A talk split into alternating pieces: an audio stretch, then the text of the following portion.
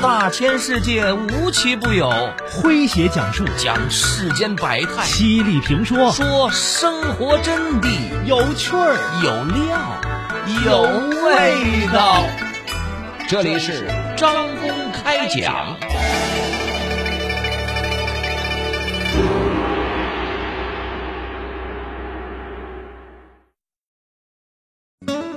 二零二二年的三月十三号的晚上，在北京冬残奥会闭幕式上，中国体育代表团旗手杨红琼光彩夺目。杨红琼十三岁时不慎从山上失足，落下时撞在了石头上，导致下肢瘫痪。绝望和自闭的她，因为体育回到了人群中。二零一八年，杨红琼由轮椅篮球改为了越野滑雪。每天都在雪道摔倒的她，被教练称为“杨美娇”。二零二二年北京冬残奥会，杨红琼加冕三金王，成为了首位在一届冬残奥会上获得三枚金牌的中国运动员。杨红琼在接受采访时说：“我是队里摔跤最多的，在哪儿摔倒，我就要把哪儿碾平。我的金牌是摔出来的。”来听今天张工为各位讲述：冬残奥三金王，金牌是摔出来的。作者方舟说，杨红琼的家乡是金玉满堂之乡，云南省曲靖市罗平县，万亩油菜花在坝子盛开，放眼望去，一望无际的金黄。在高原灿烂阳光与花海芬芳中成长的杨红琼是个乐观爱美的姑娘。谁也没有想到，不幸会突然降临在杨红琼的身上。二零零二年，十三岁的杨红琼和小伙伴玩耍的时候，不慎从山上跌落，背部撞到了一块大石头上。杨红琼强忍着刺骨的疼痛，叮嘱小伙伴说。别跟我妈妈说我摔跤了，我不想让她担心。我感觉不到腿的存在，我用手摸它，就像摸木头一样。缓了一会儿，我就可以走回家了。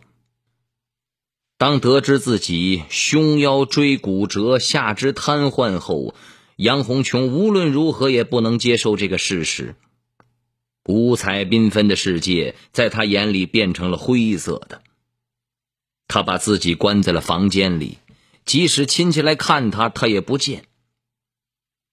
杨红琼以为自己从此与绝望和悲伤作伴，但加入云南省轮椅篮球队之后，他的性格发生了改变，在与队友的协作中，逐渐的打破了自闭的壁垒。二零一八年，特别能吃苦的杨红琼被老师推荐进了北京冬残奥会备战集训队，练习越野滑雪。我们说，出生于云南，成长于温暖的地方，滑雪对杨红琼来说既陌生又遥远。练习之后，他发现，越野滑雪和轮椅篮球完全不一样。这个。轮椅篮球的平衡依靠的是专业的轮椅，运动员更注重于技巧和力量的训练；而越野滑雪平衡依靠的是双手，是纯体力活。杨红琼上肢力量弱，训练时容易摔倒，上坡时他因为力量不够，经常人和轮椅一起朝后翻过去，但他咬牙坚持，摔跤我不怕。哪怕从坡上摔进沟里，下一圈我照样滑。在哪摔倒，我就要把哪碾平。上坡后翻摔，下坡朝前摔。最严重的一次，由于下坡时没有控制好重心，飞快滑行的他甩摔在了 U 型训练区的底部，整个轮椅压在身上。杨红琼感觉心脏明显的震了一下。之后就什么也不知道了。后面滑行的队友为了避免碾压到杨红群，紧急改变方向，接二连三的摔了出去。杨红琼的一个师兄直接摔到了路旁的沟里。杨红琼醒来之后，难过的说：“我太内疚了，不但自己滑不好，还连累别人摔成那样。”队里只要有人摔跤，所有人都会把目光看向杨红琼。听教练喊她杨美娇，杨红琼心想：这名字还挺美的。教练解释说：“是杨美娇，每天摔一跤，不是美丽娇气。”杨红琼也对自己不满意，为了增加肺活量，她在晚上加练。体能在训练中慢慢的积累起来。二零二一年，杨红琼结束了国家队集训，返回了云南。装备还没到家，他就接到了因为新冠肺炎疫情推迟全国残运会比赛的任务。往返奔波加上身体的原因，让杨红琼在期待已久的比赛上没有取得理想的成绩。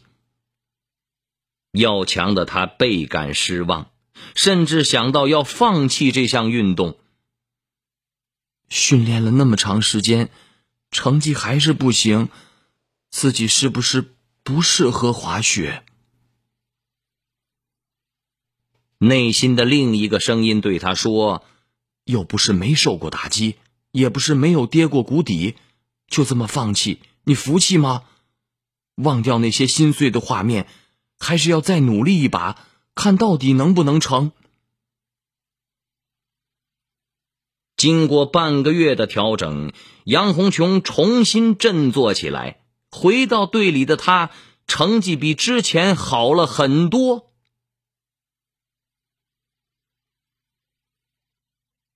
马拉松赛鸣枪倒计，三、二、一。我是王亚东。二十年前的一场意外，让我永远的失去了右腿。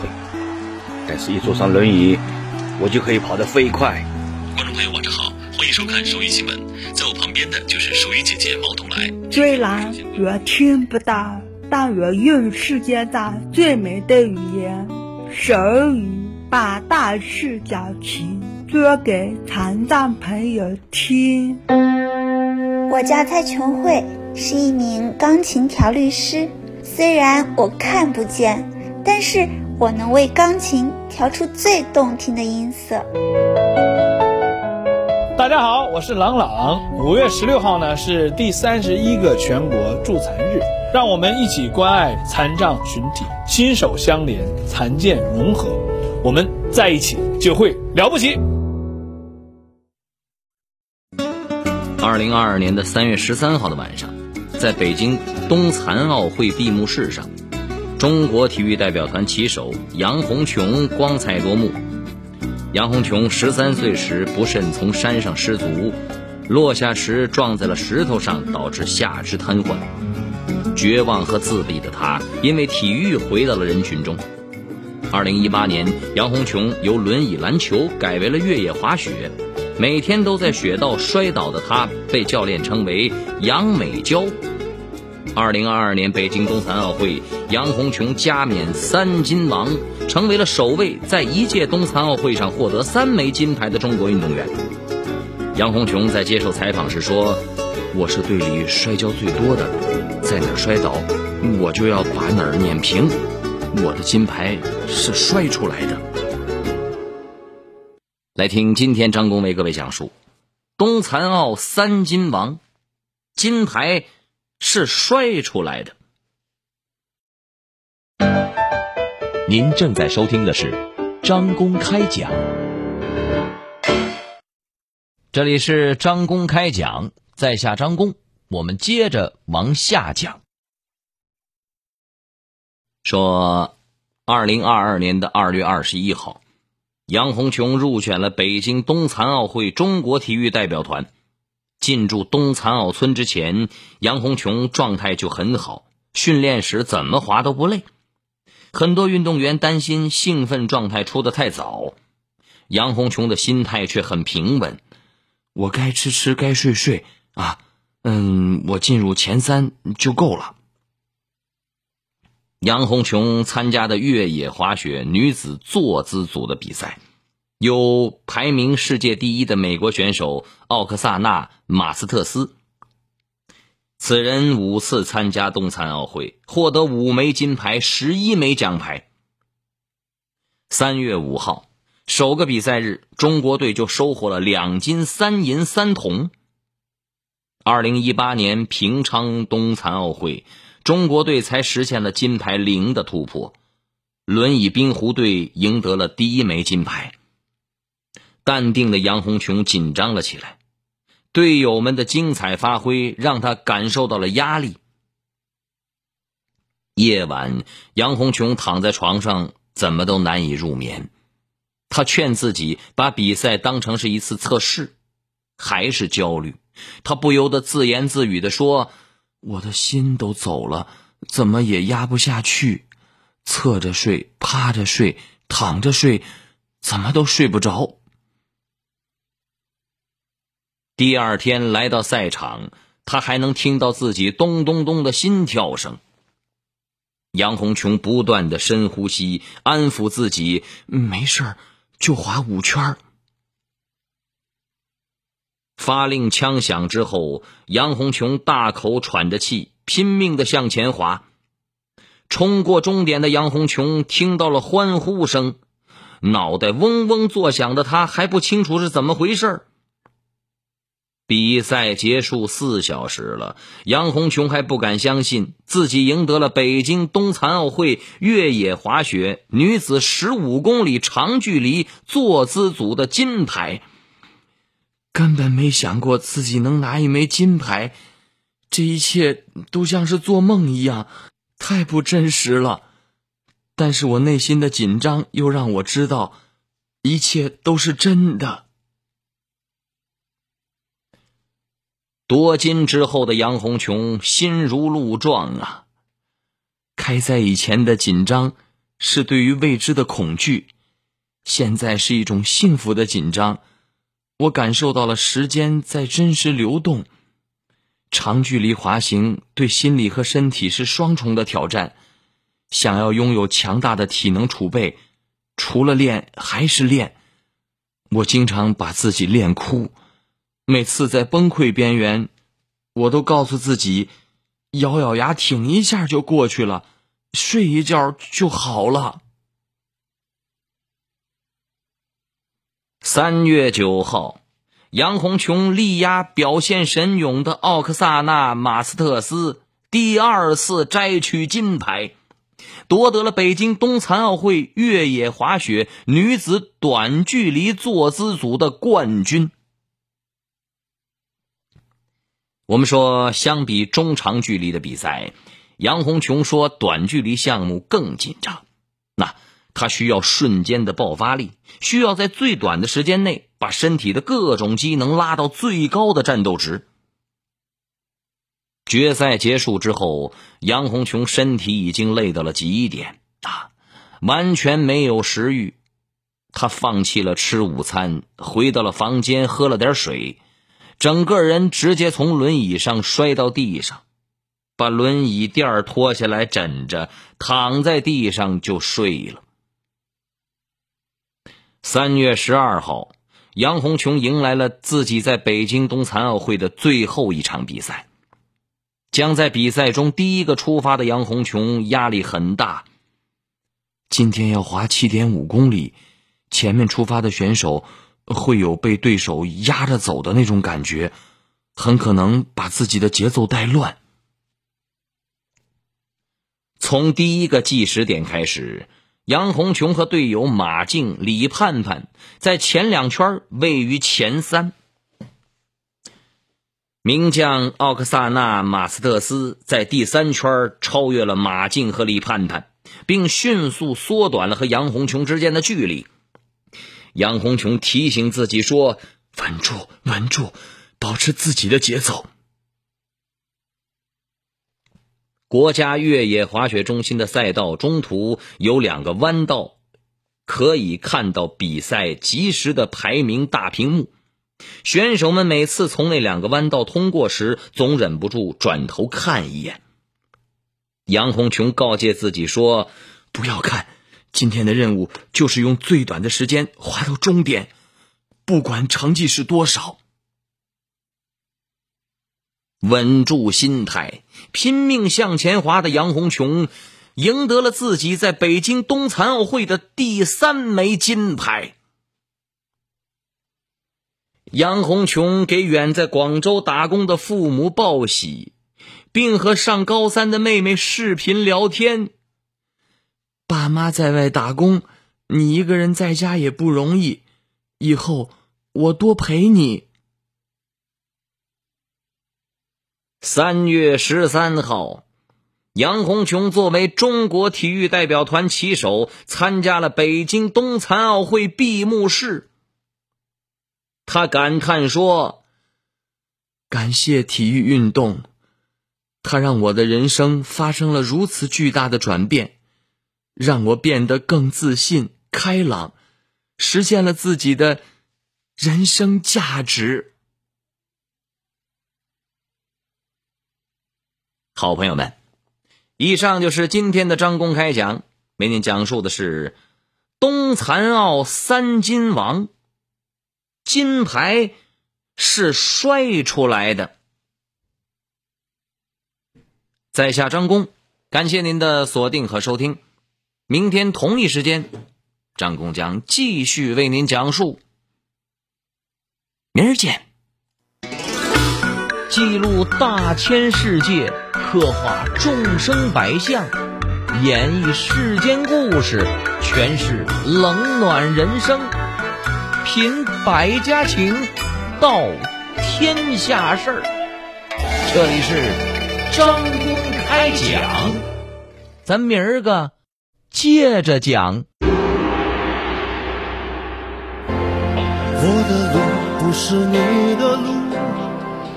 我的苦不是你的苦，每个人都有潜在的能力，把一切去征服。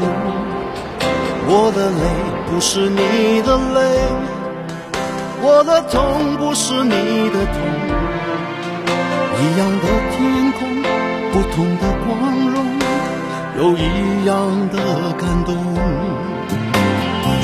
不需要自怨自艾的惶恐，只需要振作，只要向前冲，告诉自己天生我材必有用。Everyone is number one，只要你凡事不问口气交换你一生，要迎接未来不必等。Everyone is number one，成功的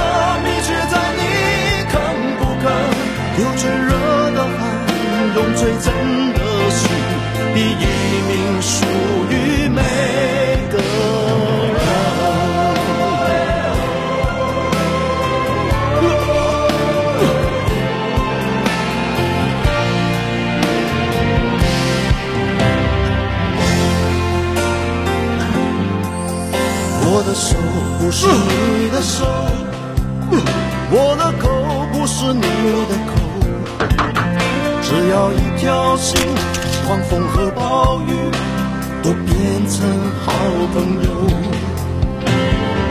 不需要自怨自艾的惶恐，只需要振作，只要向前冲，告诉自己天生我材必有用。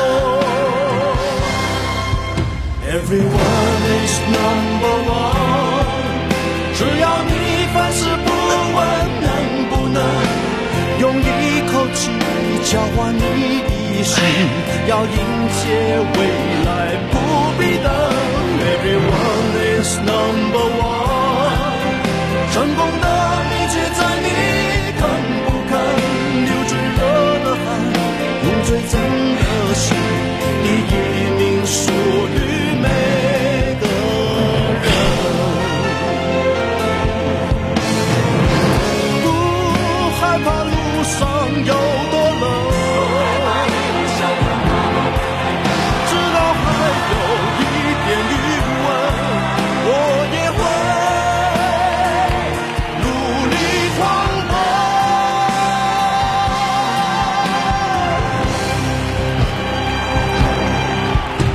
Everyone is number one。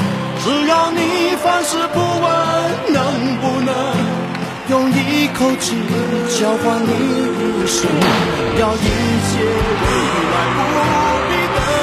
Everyone is number one。成功的秘诀在你更不敢，有最热的梦最真。